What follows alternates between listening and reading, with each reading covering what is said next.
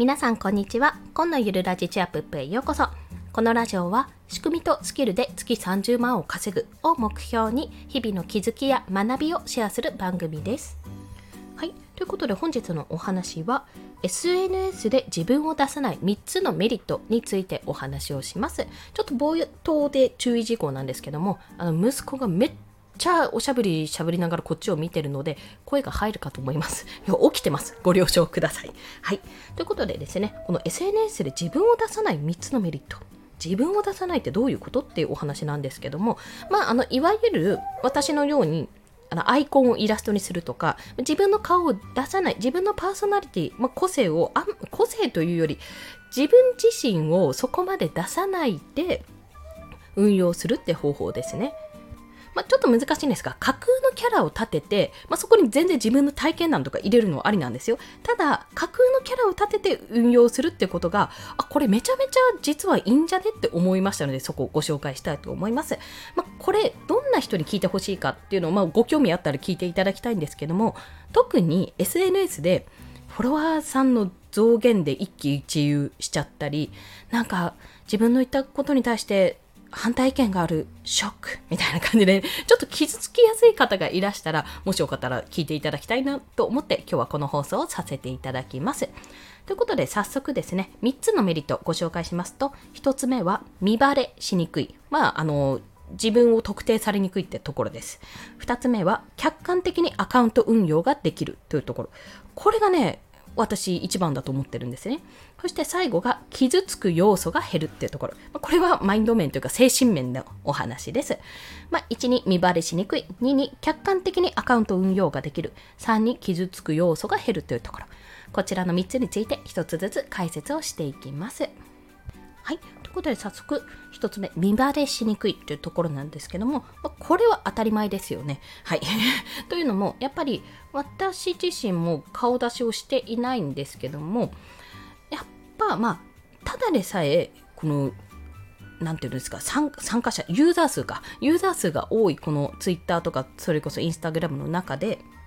自分のことをね、徹底的に隠したら、まあ、見バレなんて起こすわけがないんですよ、基本的に。まあ、よっぽどね、私自身、例えばリアルタイムの私を追って、なおかつ、ツイッターとかインスタグラムとか追ってる人がいたらもしかするとなんかここつながるんじゃねって思うかもしれないけどよっぽどのことがない限りは、まあ、そうそう見バレはいたしませんというお話でございます。そしてこの見バレを起こさないメリットとしてはもちろんデメリットもあるんですけどもこのメリットとしてはやっぱりあの私みたいに子育て世代とか子供がいる家族がいるっていうパターンですと自分はね自分自身は別にあの出す分にはいいけどあこれ何々ちゃんのママじゃねって何々くんの？ママじゃねとかで結構その子供経由で知られてしまって、まあ、子供がそれによって例えば例えばなんか嫌な思いをするとか例えば悲しい思いをするとかそういったことになるとまあちょっと嫌だなって感じるとこありますよね。子供や家族に危害が加わることをちょっと恐れて、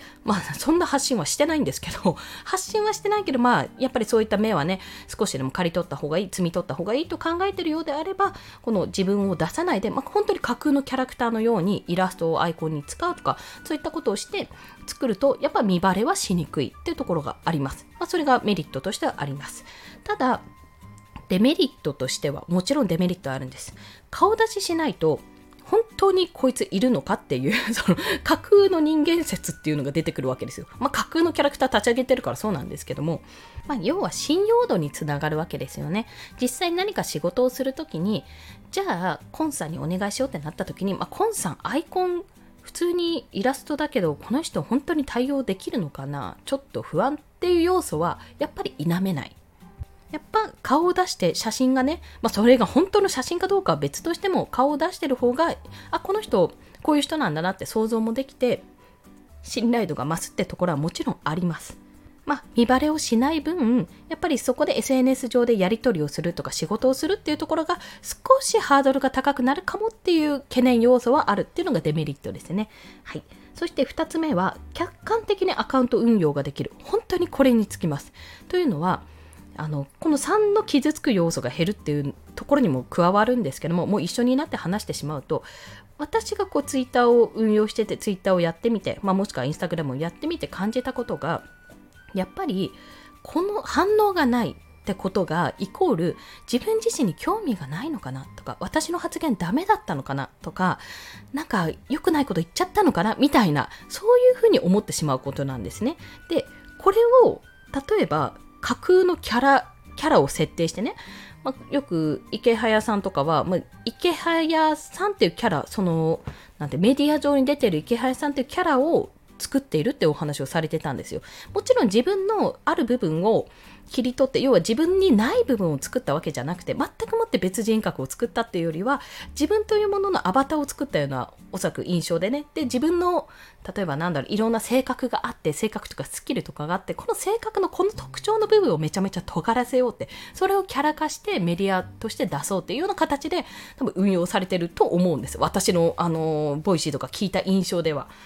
でそんなような形で、まあ、自分のアバターですよねまあなんかキャラを作るわけですよこんな感じでやってみようってそれをやることによって例えばそのツイッターとかで何かつぶやいた内容にまあなんか反対意見が来たとかでもまあ、そういうのも真摯に受け止めるから、まあ、また気持ち的にちょっと揺らぐとかあるとは思うんですけどね。とか、例えば、全然反応がなかったっていう時に、まあ、傷つかないんです。なぜかというと、自分自身に対してそれを言ったわけじゃなく自分が作った例えばキャラクターアバターもういやアバターでいいアバターに対して言ってるっていう感じがするのでちょっと距離を置いてそのアカウントを見ることができるんですねそのアカウントというかその事象起こったことを見ることができるんですよ逆を言えば、まあ、私自身もアカウントとかアイコンを自分にしてるので、あ、なんか全然反応もらえない、ぐすぐすとかいうこともやったことありますけども、一応ね、30半ばでもね、ぐすぐすとかやったりするんですよ。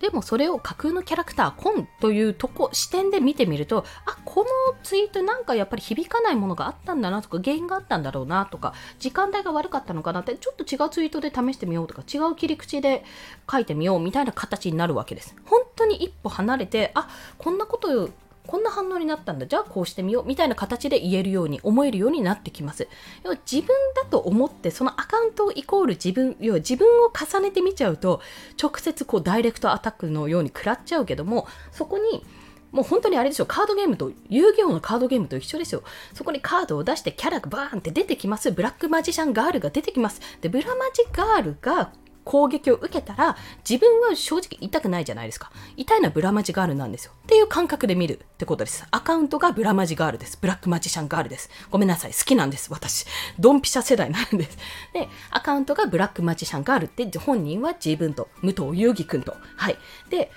攻撃を受けるとかなんか反応があるブラックマジシャンガールが無視されても悲しいのはブラックマジシャンガール。でも武藤遊戯的にはあれ？ブラマジガールの今の攻撃は全然無効だったぞ。反応がないぞ。なんでだって客観的にやっぱ見ることができるってことなんですね。これがやっぱり SNS を運用するにあたってどうしてもちょっと自分とこう一体化させてしまう部分があるかと思うんですけどもやっぱりそれはねやっちゃいけないことだなってすごい諸刃の剣というか、うん、危険なことだなと思ってるんですよね。やっぱり悲しくなっちゃうから ね。で、感情に動かされると、特に女性なんか、もうホルモンのバランスであんなに感情が揺れ動くのに、さらにその SNS とかの反応で、あ、もうダメだ、私、およよってなっちゃったら、全然やれることもやれなくなるので、できるだけその感情の起伏を抑えるためにも、そういう要素を減らすためにも、この自分を出さないと。まあ、これはあくまでもアカウントは、客観的に見るものキャラなんだっていう視点で見ると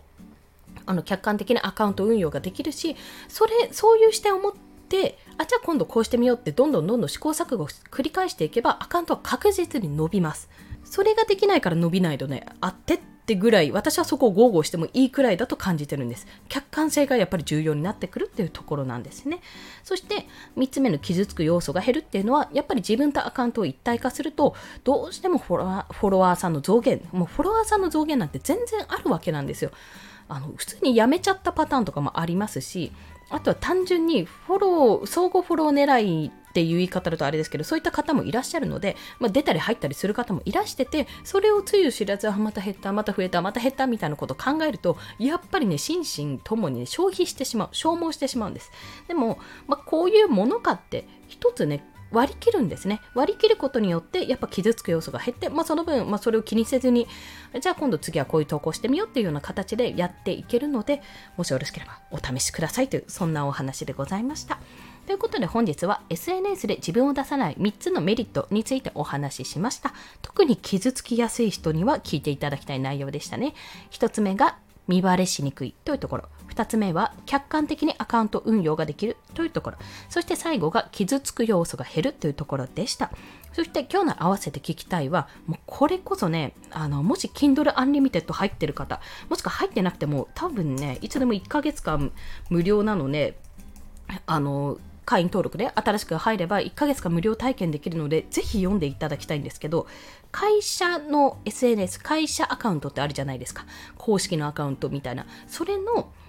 運用の決定版、まあそういった書籍をご紹介します。まあ、これ、えっと、大手文具メーカー、文房具メーカーのキングジムさん。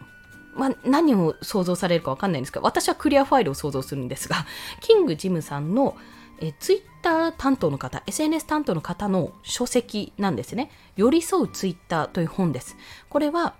キングジムっていうすっごいもう大きな会社のいきなりね、誰もやったことのない前人未到の